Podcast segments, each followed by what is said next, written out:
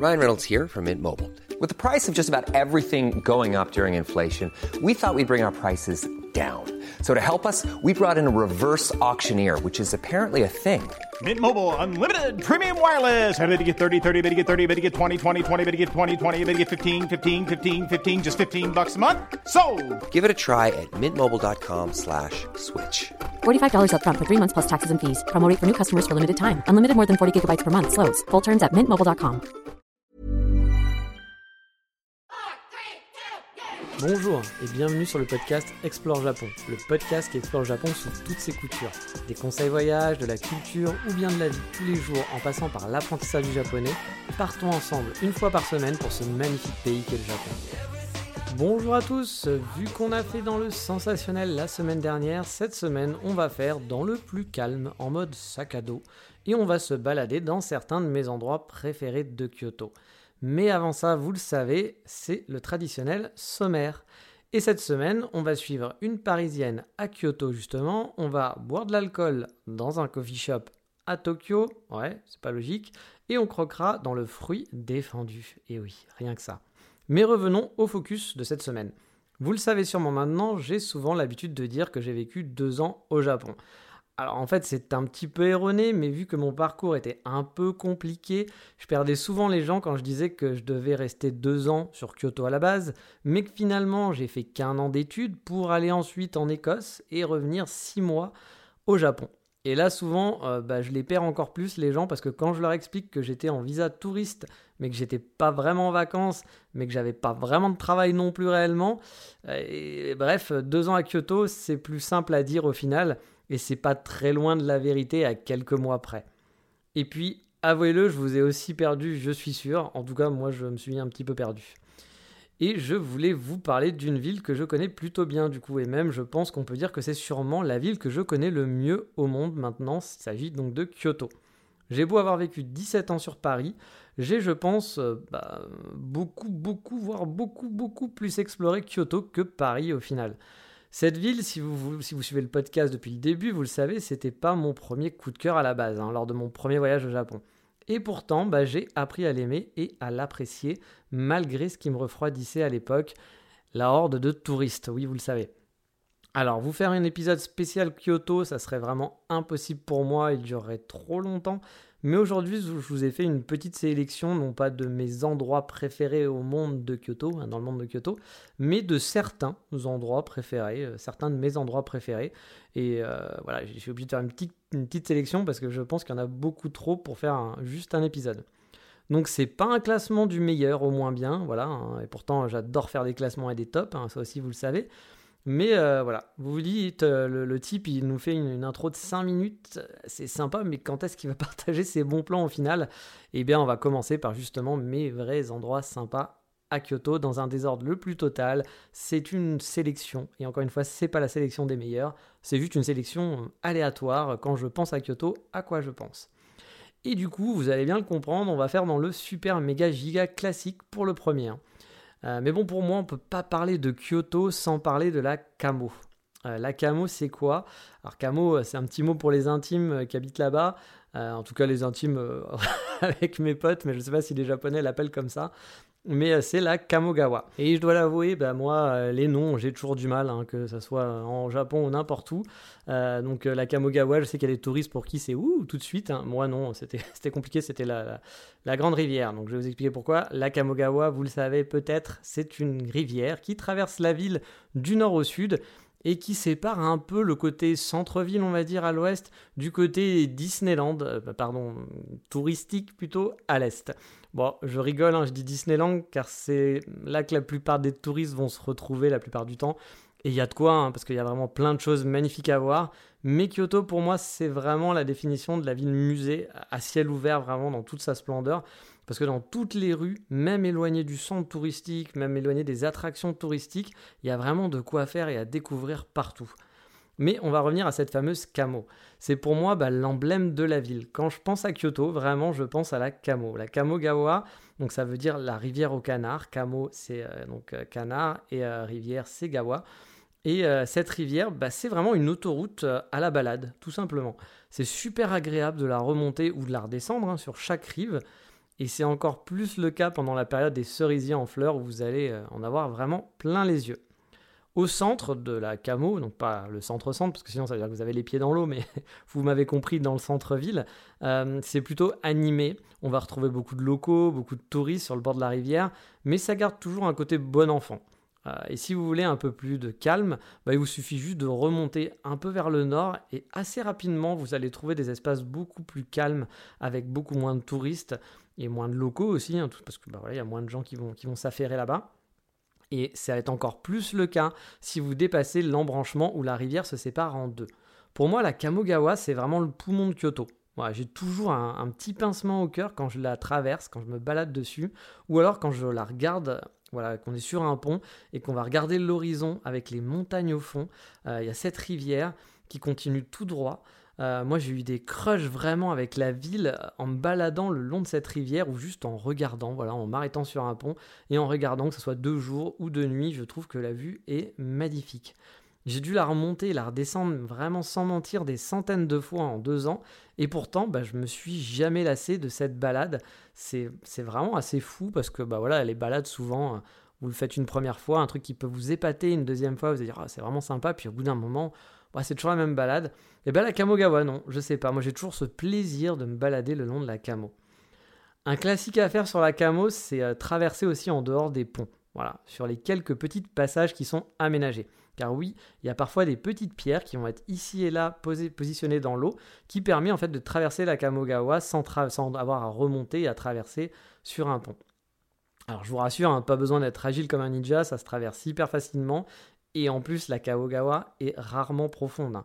Euh, c'est très très rare d'avoir plus que voilà au-dessus du genou. Je pense que déjà ça serait un, une sacrée, euh, presque une inondation. Hein. Même si c'est déjà arrivé, j'ai déjà vu la Kamogawa euh, quasiment sortir de son lit, et bon, bah là, vous vous en doutez qu'il il n'y a plus pied, forcément. mais voilà, ces petites pierres sont parfois en plus en forme de tortue, c'est hyper mignonné. Ça fait ressortir votre âme de gosse, vous êtes tout content de traverser en sautillant, en enjambant, en enjambant de pierre en pierre pour traverser de l'autre côté de la rivière c'est un truc qu'on a forcément envie de faire la première fois qu'on passe à la camo. Et même de temps en temps, on se dit, ah, tiens, allez, je vais traverser par là parce que c'est sympa. Voilà, c'est tout con. Mais on kiffe. Mais allez, on va aller dans un autre coin qui n'a strictement rien à voir, vraiment, mais que j'aime là aussi beaucoup pour son ambiance, c'est le Shotengai de Sanjo. Alors, Shotengai, je vous le redis à chaque fois, mais bon, je sais qu'il y a des gens qui, comme moi, ont du mal à se rappeler des noms. Euh, je vous en ai déjà parlé, donc c'est un, marché couvert, tout simplement. Vous savez, ces petites rues marchandes euh, qui font justement très japonais, hein, souvent qui sont un peu vieillottes ou parfois très attrape-touristes, et qui sont donc couvertes. Alors, euh, et souvent, bah voilà, il y a du monde, on aime s'agglutiner dans ces rues-là. Euh, il y en a de toutes sortes, hein, comme je vous l'ai dit. Il y a par exemple le Nishiki Market à Kyoto qui est plus orienté, on va dire, attrape touriste. Hein. Euh, on va pas se mentir, ou on va pas même trouver des McDo à l'intérieur. On va trouver soit un côté très, euh, très bah, attrape touriste, hein, ou alors un côté très occidental avec plein de boutiques. voilà, je vous dis McDo, un vendeur de donuts et compagnie, et compagnie quoi. Euh, donc ça, c'est euh, ce que je vais appeler le plus, euh, voilà, le plus attrape-touriste commercial. Et il y en a d'autres qui vont, des d'autres qui vont sentir bon, bah, la fin d'une époque, on va presque dire ça, où en gros, tu te dis quand tu passes à l'intérieur que d'ici quelques années, il y aura plus âmes qui vivent dedans, parce que tu vois seulement celles bah, tu, tu vas voir que quelques petits papis qui vont être encore ici dans des commerces fait un peu de briquet de braque. On a l'impression qu'ils ont ouvert leur garage et qu'ils vendent qui, font, une brocante limite. Hein. Et euh, bah voilà, il n'y a pas grand monde qui passe dans la rue, c'est assez mort. On va dire que je sais pas, sur 100 boutiques, il en reste euh, une vingtaine d'ouverts et il n'y a que des gens un petit peu vieux qui passent. Donc on se dit, ce genre de Shotengai, à terme, ne vont plus exister. Mais celui dont je vais vous parler, bah, c'est un peu un mix de tout ça, justement, et c'est pour ça que j'aime bien. Euh, celui de Sanjo, donc il est situé un peu au sud du château de Nijo, qui est à quelques minutes seulement. voilà, il doit être à 2-3 minutes à pied. C'est pas très très loin du centre non plus. Et donc pourquoi j'aime euh, bah, ce Shotengai bah Déjà parce qu'il est super animé. Il est vraiment très très animé. C'est une rue qui est très longue. Euh, c'est un peu une autoroute à vélo où il faut faire gaffe justement parce qu'il y a des vélos qui déboulent comme des fous à l'intérieur hein, parfois. Euh, il y a une tonne de boutiques, certaines qui sont assez fashion, dans le sens où on va trouver des pâtisseries qui vont être assez cool et, pas dégueulasses. Hein des pâtisseries qui seront à la mode. Euh, il va y avoir aussi des boutiques qui sont un peu plus en mode vieille mamie, comme je vous le disais, où on a l'impression que c'est un petit peu euh, voilà, un vide-grenier. Et quand je dis des boutiques fashion, vous n'allez pas avoir de HM ou des choses comme ça. C'est plus des boutiques voilà, boutique de hipster en quelque sorte, si vous voulez, mais euh, ça va être quand même du local. Voilà, ça va être euh, la, boulangerie locale, la boucherie locale, le petit resto sympa, mais vous n'allez pas voilà, trouver McDo et H&M dans ce, dans ce Shotengai de, de Sanjo. Alors on va aussi trouver les classiques gros supermarchés et combini. Hein. Il y en a un de chaque côté de la rue au début et à la fin. Il y a aussi plein de 100 yen shop à foison. Ça aussi, j'ai l'impression que c'est un truc de Shotengai. Hein. Il faut absolument qu'il y ait 2-3 100 yen shop à chaque fois. Et moi, bah, j'aimais beaucoup ce Shotengai de Sanjo. Parce que, comme je vous le disais, il y avait encore beaucoup de vie et pas trop de touristes. Même si j'ai envoyé de plus en plus, car j'ai l'impression aussi qu'il y a de plus en plus d'hôtels et d'auberges de jeunesse qui ouvraient dans le quartier. Mais c'était pas encore l'overdose. Et du coup, bah voilà, c'était assez chouette. Il y avait ce mélange de quand même quelques touristes, mais quand même beaucoup, beaucoup de locaux. Et ça faisait pas non plus, comme je vous le disais tout à l'heure, un Shotengai un peu mort, désuet. Il y a encore de la vie, il y a encore de l'animation, il y a de la jeunesse, euh, et puis il y a des vieux aussi, donc ça qui est bien, ce mélange était vraiment chouette dans ce Shotengai. Et là-bas, bah, du coup, j'avais pas mal de mes habitudes. Déjà, j'avais une, une de mes meilleures amies qui, en fait, a déménager là-bas. Donc c'était super cool, ça me donnait une raison de plus euh, bah, d'y aller souvent et de traverser Shotengai. Et de deux, bah, il y avait ma pizzeria préférée qui était située dedans, des pizzas bonnes et pas chères. Et au Japon, bah, c'est pas forcément le combo le plus simple à trouver. Et là, j'avais vraiment mon bonheur. Comme je vous l'avais dit, il y avait quelques pâtisseries qui étaient vraiment pas mauvaises, dont un petit vendeur de donuts crème brûlée mais ça, j'en parlerai une autre fois parce que c'était tout un concept. Euh, je parle, j'en ferai sûrement une, petite rubrique dédiée dans la fameuse rubrique Voldemort qui n'a pas de nom. Euh, j'allais aussi dans certains bars là-bas, donc euh, qui, étaient, qui habitaient pas très loin. Les bars n'étaient pas très loin de chez mon ami. Elle habitait vraiment juste à côté. Et elle habitait aussi juste à côté de ce fameux grand supermarché. Car moi, dans mon quartier, le plus grand supermarché devait faire la taille d'un combini. Et euh, bah, du coup, moi, quand j'allais chez elle, je rêvais de voir des rayons bien remplis et, différents de chez moi. Et quand j'allais dans son grand supermarché qui était dans, ce, dans ce j'étais vraiment super jaloux. Vous imaginez pas à quel point, parce que mon, mon supermarché à moi était vraiment, enfin tous les supermarchés autour de chez moi étaient rikiki. Euh, moi, j'habitais à peine à 20 minutes à pied en fait de, lors de mon deuxième passage de Shotengai. Et je peux vous dire que j'en ai fait mais des dizaines et des dizaines des allers-retours là-bas, en passant en plus par des rues parallèles qui étaient parallèles aux grandes avenues et qui ont un charme fou, surtout la nuit, où il y a quasiment aucune âme qui vive, c'est dans la pénombre, allumé seulement par quelques lumières des fenêtres, etc. Et je peux vous dire que cette ambiance nocturne japonaise à Kyoto, très très calme, avec très peu de lumière, ça me manque, vous n'avez pas idée. Et donc, bah voilà, si un jour vous allez à Kyoto, essayez de passer par ce petit Shotengai et de tester les quelques boutiques là-bas, vous serez sûrement pas déçus. Autre coin où j'allais régulièrement me perdre le dimanche, alors là on est dans un autre style hein, vraiment, c'est excentré de la zone touristique, c'est une zone qui est plutôt normale, voilà, normale on va dire, c'est résidentiel, avec quelques petites rues commerçantes quand même, mais les rues commerçantes de quartier quoi. C'est proche de la station Ishijoji à Kyoto, donc vous avez qu'à le chercher sur Google Maps et je vous mettrai de toute façon les liens sur la page de l'émission. C'est au nord-est en gros du centre-ville. C'est pas le plus au nord de Kyoto, mais c'est un petit peu quand même, du centre-ville, ça doit être 45 minutes, une heure, je pense, facile, euh, voire un peu plus d'une heure à pied, hein, bien entendu. Moi j'aimais bien ce quartier car il y avait déjà bah, une petite rue animée avec un très joli bookstore où j'aimais bien passer bah, de longues minutes pour regarder les nouveaux magazines qui étaient sortis ou les livres qui étaient mis en avant. Le bookstore est très stylisé à la japonaise, il n'est pas très grand, hein, c'est pas un gros bookstore, c'est une librairie de quartier on va dire, mais quand même assez grande pour que ça soit sympa. C'est pas le petit libraire où il y a à peine de la place.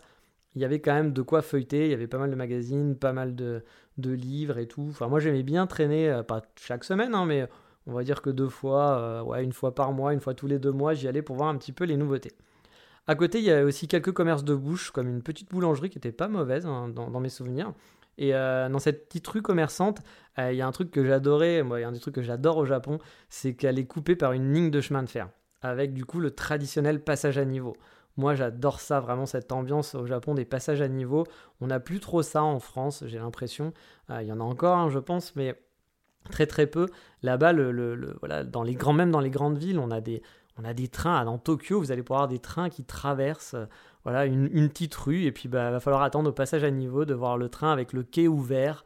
Euh, je sais pas. Moi, il y a une ambiance que j'adore avec les bruits, les sons. Même si finalement, c'est chiant parce que parfois, il faut attendre que le train passe. Mais euh, je, trouve que ça a un charme de malade.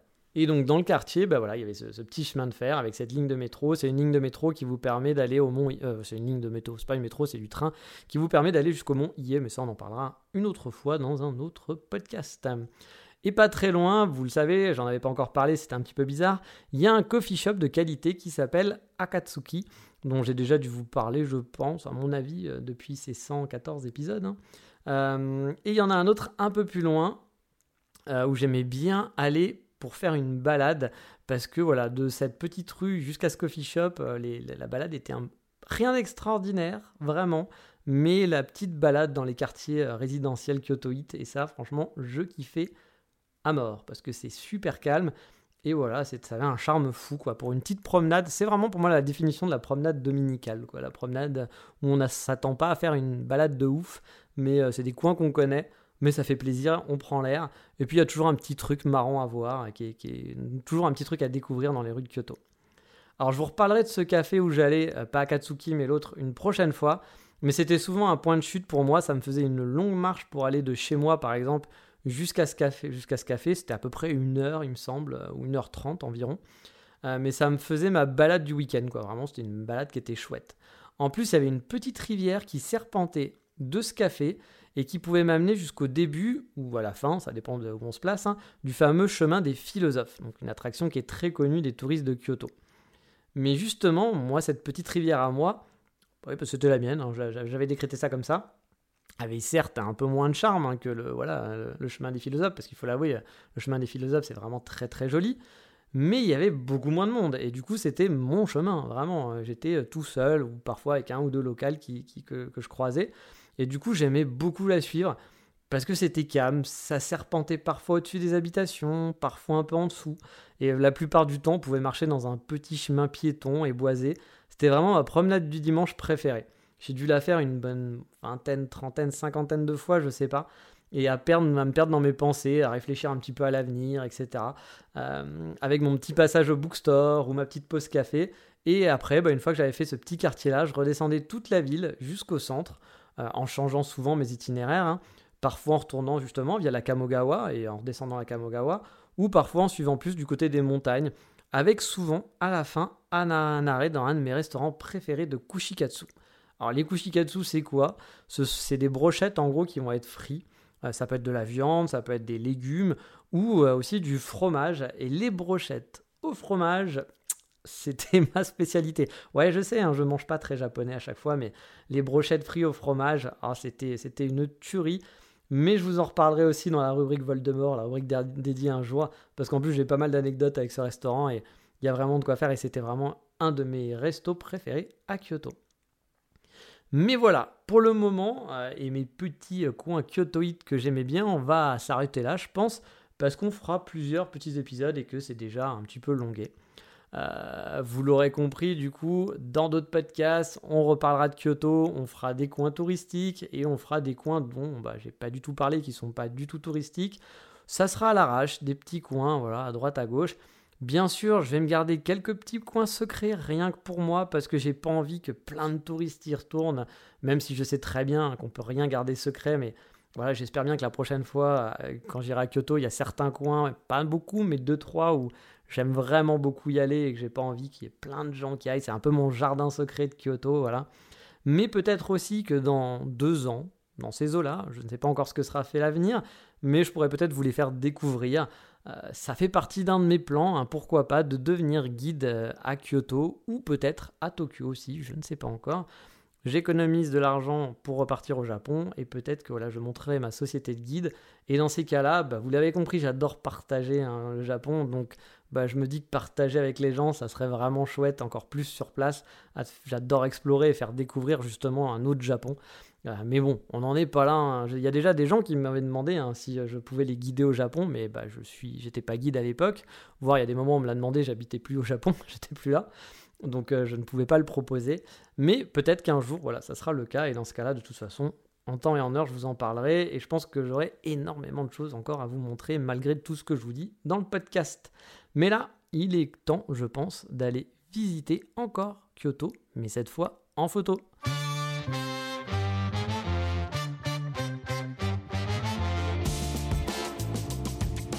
Et vous l'avez compris, cette semaine, l'Insta Moment, c'est sur Kyoto. On va rester donc dans la ville avec le compte d'une Parisienne vivant sur Kyoto. Et son prénom, c'est Alice et son pseudo, c'est Kyoto parisienne. Bon, bah voilà, tout est dans le titre, hein, j'avais rien inventé. J'ai découvert son compte il y a très très peu de temps, je sais plus comment à vrai dire, je pense qu'elle avait dû liker euh, certaines de mes photos. Et vu que je suis quelqu'un d'assez curieux, euh, dans tous les sens du terme, hein, oui on peut le dire, euh, du coup je suis allé voir son compte et j'ai vu que c'était donc une Française qui vivait à Kyoto depuis quelques temps j'ai l'impression. Kyoto, je vous l'ai dit, c'est un petit village et je sais pas vous dire que. Enfin voilà, je peux pas vous dire que je vais connaître tout le monde sur place, hein, bien sûr, mais normalement, j'ai quand même une bonne idée, et puis pas que moi, hein, tout le monde a une bonne idée des Français qui sont là-bas, si on est un petit peu curieux ou qu'on est un peu sur Insta. Surtout, bah voilà, quand ils sont actifs sur les réseaux sociaux. Mais elle, bah, j'étais vraiment passé à travers, j'en avais jamais entendu parler, j'avais jamais vu sa tête, j'avais jamais vu son compte et je ne l'ai jamais croisé euh, en ville. Et comme je vous le dis, pourtant, la ville, euh, c'est un petit centre-ville, hein, Kyoto, on peut vite tous se croiser. Et franchement, bah, c'est dommage parce que son compte, il est vraiment sympathique. Elle publie régulièrement des photos de Kyoto.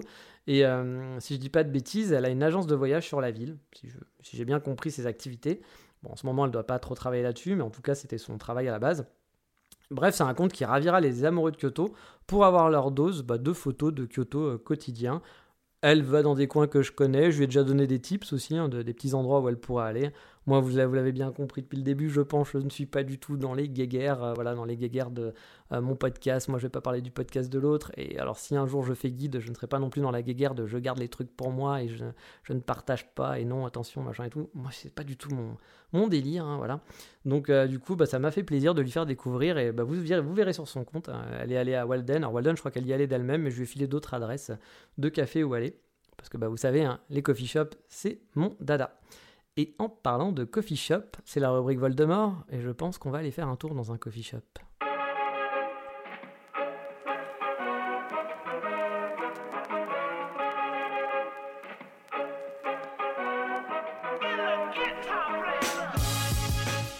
Alors oui, j'ai décidé d'appeler cette rubrique Voldemort vu qu'elle n'a pas de nom euh, pour l'instant. Je pense que on peut l'appeler comme ça.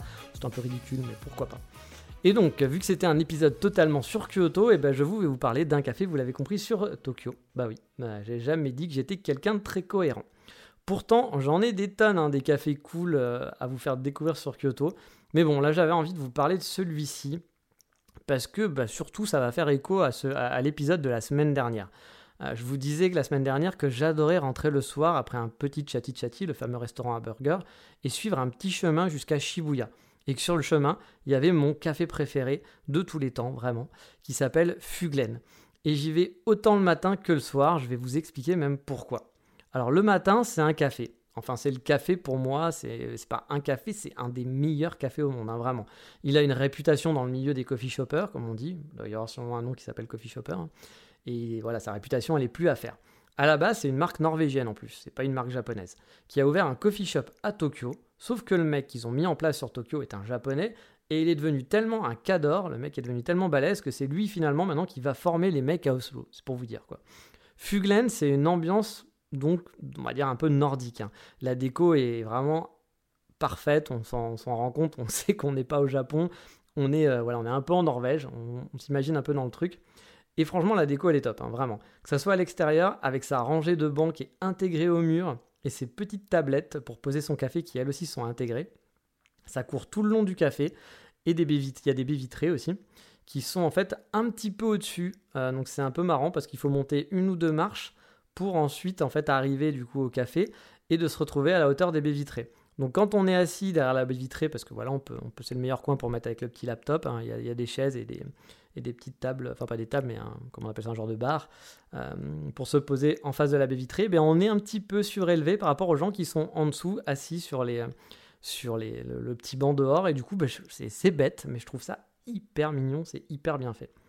Euh, donc on peut admirer en étant assis là le spectacle de rue, car c'est une rue piétonne. Euh, donc c'est en plein Shibuya, mais ça reste une petite rue piétonne. Et je dis petite rue parce que voilà, il n'y a pas trop de monde. Pourtant, elle part du nord de Shibuya, c'est-à-dire que quand vous allez être dans, le côté un petit peu euh, voilà, très animé de Shibuya, vous allez tomber, vous allez tomber, commencer à tomber dessus. Et après, bah, petit à petit, ça va se transformer en, petite rue euh, piétonnière avec quelques voilà, shops d'ici et, ici et là. Et vous allez pouvoir aller comme ça jusqu'au Yoyogi Koen. Et Fuglen, le, café, donc, est situé dans le nord, justement, beaucoup plus proche du Yoyogi Koen que du Shibuya Crossing. C'est un coin qui est super agréable, comme je vous le disais, où il y a plein de petits shops.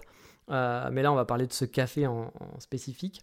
Ils sont donc torréfacteurs, donc ils font leur propre café, qui, vous l'avez compris, donc est vraiment de super qualité. On peut aussi se poser donc le long d'un comptoir qui est en face des baristas, il y a trois places, donc on peut les regarder travailler ou discuter avec eux. Surtout qu'ils parlent quand même assez bien anglais là-bas, contrairement à Kyoto, à Tokyo, on a quand même plus de chances sur les zones touristiques de tomber sur des gens qui parlent anglais. Il y a aussi une très grande table ronde euh, où il y a quatre places, si ma mémoire est bonne, qui est souvent prise d'assaut par les laptops, hein, il faut l'avouer. Et un petit peu plus loin, il y a une ambiance gros canapé en cuir avec des fauteuils hyper confortables, tout ça dans un design qui est nordique, super bien fait avec du bois, du cuir. Bref, c'est un endroit génial. Car oui, Fuglen, ils ont aussi une filiale qui fait des meubles. Et euh, bah, du coup, ça se ressent. quoi. Pour moi, c'est un des meilleurs endroits pour se poser, prendre un café, que ce soit pour le café, mais aussi pour le, lieu, tout simplement. En plus, il y a quelques pâtisseries qui sont pas mauvaises. C'est pas l'extase, hein, c'est pas les meilleures pâtisseries du monde, mais par exemple, ils ont un cinnamon roll qui fait totalement le job. Fuglen, c'est pas en plus qu'un coffee shop. Ils ont beaucoup, enfin, ils n'ont pas qu'un seul. Ils en ont plusieurs à, Tokyo. Donc il y en a un à Oslo, vous l'avez compris, ou il y en a peut-être deux à Oslo, je sais pas, j'avoue que je ne me suis pas trop intéressé à ça. Mais il y en avait un nouveau qui était sorti à Asakusa, donc dans le fameux quartier euh, touristique. C'est le même principe, hein, sauf que le même principe que, le Fuglen à Shibuya, sauf que perso, moi j'aime beaucoup moins l'ambiance, je trouve que le lieu il fait plus cantine au final, il fait moins intimiste. Ouais, je, je, je pas trouvé le côté intimiste là-bas. Pourtant, c'est les mêmes meubles, mais je sais pas, j'ai pas retrouvé le même charme qu'à celui de Shibuya, il est peut-être un petit peu trop grand. Il y a aussi un autre en banlieue, euh, j'y suis pas allé, euh, mais c'est là-bas où ils font en fait, qu'ils font maintenant leur café, donc où ils ont leur roster. Mais ça, c'est dans une banlieue vraiment très très très éloignée. Et bon, à la base, j'étais venu pour vous parler de celui de Shibuya. Car oui, en plus du jour, le café, il ouvre donc à 8h du matin et il ferme à minuit, voire parfois à 2h du matin le week-end. Et le soir, on peut bien sûr prendre un café, donc ça c'est cool pour ceux qui aiment prendre des cafés nocturnes, on n'est pas nombreux à pouvoir boire du café la nuit, mais moi j'en fais partie. Mais ce qui est cool aussi, c'est qu'on peut boire de l'alcool.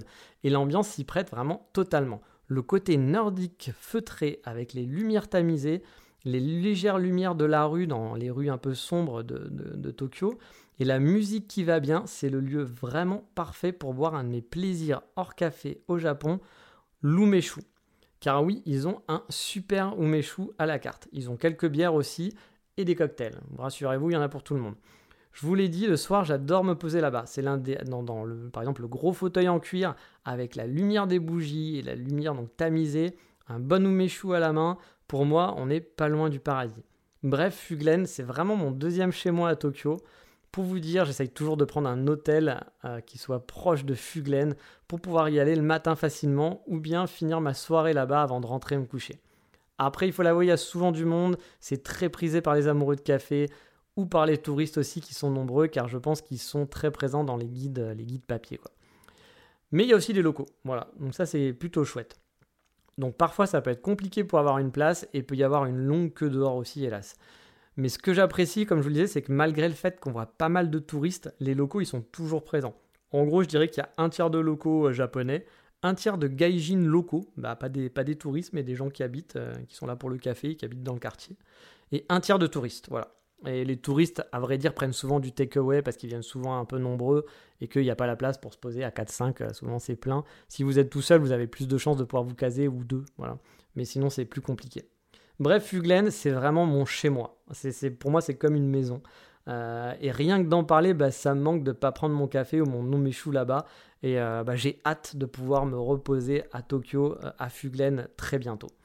Mais allez, on va passer au coup de cœur de la semaine parce que cet épisode est un petit peu longué.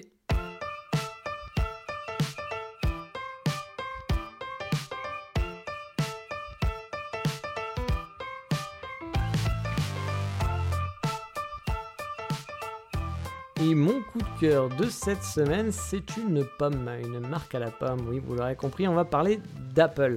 Car il faut le savoir, il y a quelques années, j'étais vraiment un anti-Apple. Hein. J'aimais pas les Mac pour moi, les Macs, ça a planté tout le temps. Alors, je sais que tout le monde disait que enfin, l'argument commercial, c'était que les Macs, ça plante jamais.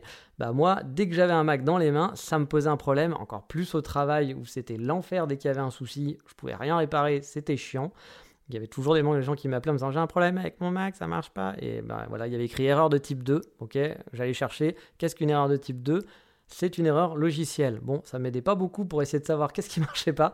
Donc les Macs, je trouvais que c'était l'enfer. Et il y avait d'autres raisons aussi qui fait que j'aimais pas les Mac. Hein. J'ai eu des, mais pourtant j'ai eu des, vieux iPhones. Hein. J'étais, j'ai eu un des premiers iPhones, je pense. mais bon, iTunes, ça m'avait rendu fou vraiment. Euh, du coup, j'avais abandonné les produits à la pomme définitivement depuis très longtemps, malgré le fait que j'ai eu des, iPods, malgré le fait que j'ai eu un des premiers iPads. Mais j'avoue qu'au bout d'un moment, j'ai dit non, stop, iTunes, euh, ça me prend la tête. Dès qu'on veut faire une mise à jour, dès qu'on veut mettre le moindre truc, on veut mettre une chanson sur son téléphone, parce que oui, à l'époque, on prenait des MP3 qu'on récupérait d'un CD euh, et, qu'on voulait mettre sur son, téléphone, c'était une horreur sans nom pour faire ça, ça me rendait fou. Et puis en 2019, donc j'avais changé, hein, ça faisait très longtemps que j'avais plus j'avais plus d'iPhone et autres, et les Mac, j'avais les Mac pour les ordinateurs, je détestais vraiment ça, je détestais ça.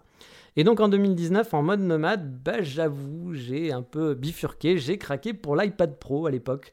Euh, surtout euh, quand j'ai su qu'on n'avait plus besoin d'iTunes, je me suis dit ah ouais, s'il n'y a plus iTunes, pourquoi pas Parce que voilà, iTunes, euh, je ne pouvais pas.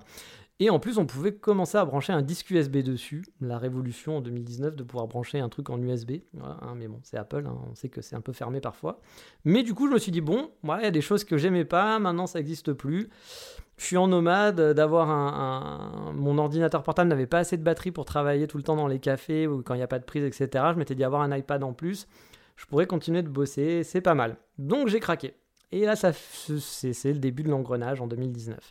Parce qu'ensuite, je suis allé donc, toujours en 2019, hein, je suis retourné au Japon, et là, mon téléphone m'a lâché. Euh, voilà, j'ai donc dû en changer parce qu'il marchait plus du tout. C'était un Samsung, je ne sais plus quoi. Et euh, bah là, pas de choix. Si je voulais prendre un téléphone au Japon, bah, sans abonnement, c'était l'iPhone ou rien. Sinon, il fallait que je passe par un abonnement ou quoi que ce soit. Et bah, j'étais là en visa touriste et j'avais pas envie. Euh, de, toute façon, j'allais pas prendre un abonnement. Je ne pouvais pas prendre un abonnement, donc j'avais pas le choix. Même en commandant sur Amazon, etc. C'était hors de prix. c'était des, choses qui venaient des États-Unis. Enfin bref, c'était un, enfer sans nom pour acheter un téléphone sans bah, qui ne soit pas un Apple, voilà. Alors que si j'allais à l'Apple Store, et eh ben, moi, j'avais mon téléphone facilement. Il y, avait sûrement un moyen hein, d'avoir une autre marque euh, en passant par tel truc si j'avais beaucoup plus cherché, mais j'avoue, euh, ça me saoulait. Donc je me suis dit, bon, allez, on va craquer, on prend un iPhone. Et puis voilà, j'ai mon iPhone et bah, j'avoue que j'aime bien, l'appareil photo est chouette, je commence à m'y faire, je trouve ça sympa. Je me dis, ah ouais, quand même, euh, c'est sympa. Il n'y a plus iTunes, c'est plutôt chouette. Plein de trucs que j'aime bien. Et puis voilà, je reviens en France et quelques mois après, mon ordi qui me lâche. Euh, j'ai vraiment pas été verni, hein, on va dire. Hein. Après le téléphone, l'ordi, ça fait quand même des sacrées dépenses. Et euh, bah, je sais pas quelle folie m'a fait acheter un Mac. Voilà, j'ai acheté un MacBook Pro. Moi qui étais vraiment totalement anti-Mac, hein, là je parle vraiment des ordinateurs depuis plus de 20 ans, je détestais vraiment les Macs, que ce soit l'OS, que ce soit la façon dont ça marche. Euh, voilà, je n'aimais pas ça, j'avais essayé, mais vraiment je, je n'aimais pas. J'avais eu des iPhones, des iPads, ça allait, mais les Macs, jamais, je pouvais pas. Mais voilà, j'ai craqué, j'ai fait beaucoup de recherches et je me suis fait plaisir, je me suis pris une bonne bête de course, un MacBook Pro 16 pouces et au final, bah, je suis vraiment tombé aussi, là une fois encore, amoureux de mon MacBook Pro, je l'adore. C'est plein de choses beaucoup plus pratiques, il y a encore des choses que j'aime moins par rapport à mon environnement PC d'avant, mais il y a des trucs que je dois avouer qui sont vraiment chouettes et ils marchent du feu de Dieu, donc... Euh, puis il est joli, hein, voilà, on va savoir, ils font des produits jolis. Comme quoi, il y a que les imbéciles qui ne changent pas d'avis. Mais même s'il y a des fonctionnalités que, je préfère sur PC, bah voilà, je vous dis, MacBook Pro maintenant, c'est devenu je, pense que même si je devais changer à demain d'ordinateur, je continuerais de rester sur un MacBook parce que le trackpad est vraiment sympa. Le principe de bureau virtuel qui existe aussi sur Linux pour les, pros, euh, bah, j'avoue c'est cool. La, navigation euh, voilà, avec le trackpad est vraiment cool. Ça rame pas. Je suis sous Photoshop, j'ai Lightroom d'ouvert en même temps. J'ai 30 logiciels qui sont ouverts côte à côte parce que je suis un peu bordélique et j'ai pas un pet de ramage. Je trouve ça génial.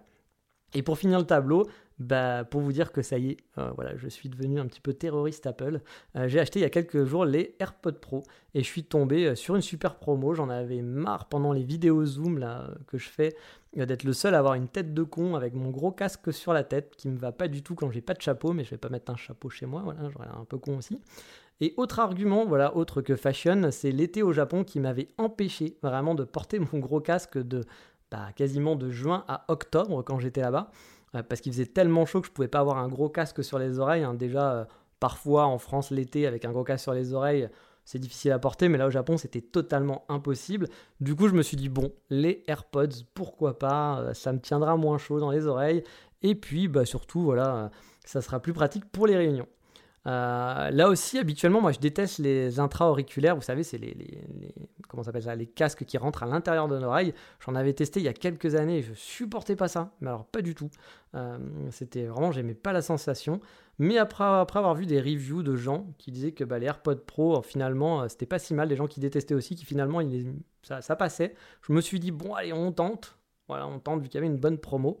Je les ai eus à 170 euros, un truc comme ça. Donc voilà, j'étais quand même assez content.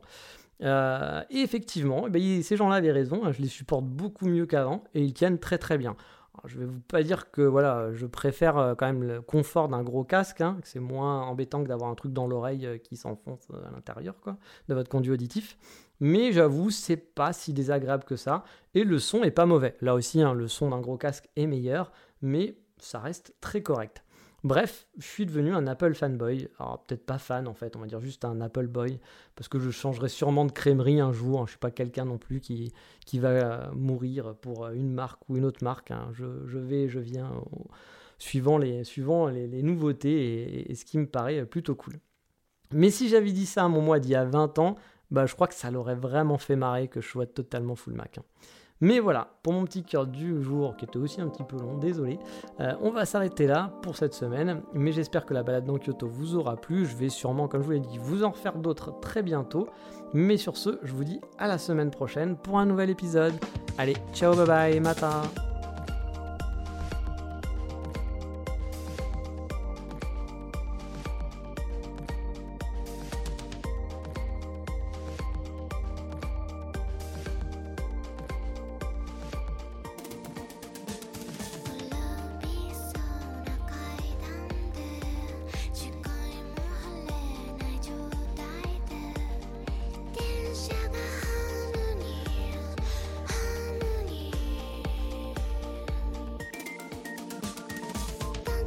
つにいる。トンのよう。私はいない。私